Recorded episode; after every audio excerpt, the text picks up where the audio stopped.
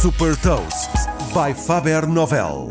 Sou a Sandra Lucas Ribeiro da Faber Novel e trago-lhe as notícias mais relevantes das empresas que lideram a nova economia. Neste Gafanomics destaca as mais recentes inovações e movimentos estratégicos da Amazon, Apple e Netflix. Gafanomics. Nova economia, novas regras.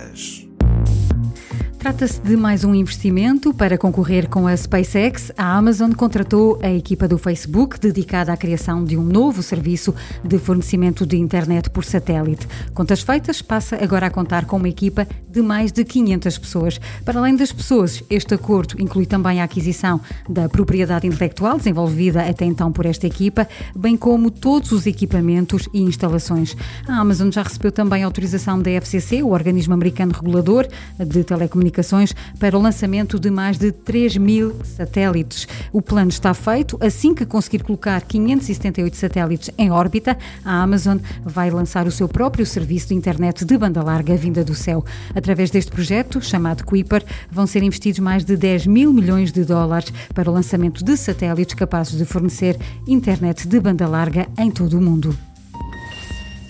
A Apple está a desenvolver um novo serviço Buy Now Pay Later com, uh, para pagamentos com Apple Pay. Com esta novidade, é possível comprar qualquer produto e pagá-lo em quatro prestações a cada duas semanas e sem juros, ou em alternativa, optar pelo pagamento de prestações mensais com uma taxa de juros associada. Este serviço é possível graças a uma parceria com a Goldman Sachs.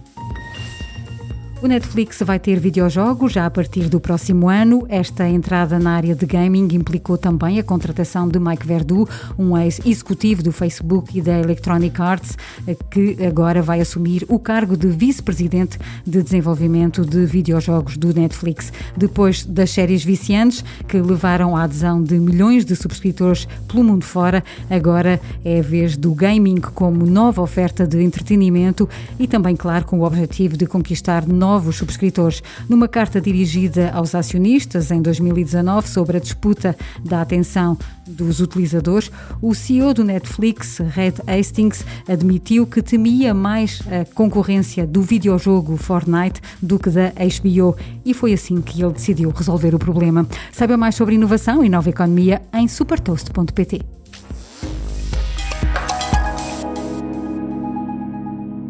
Super Toast é um projeto editorial da Faber Novel que distribui o futuro hoje para preparar as empresas para o amanhã.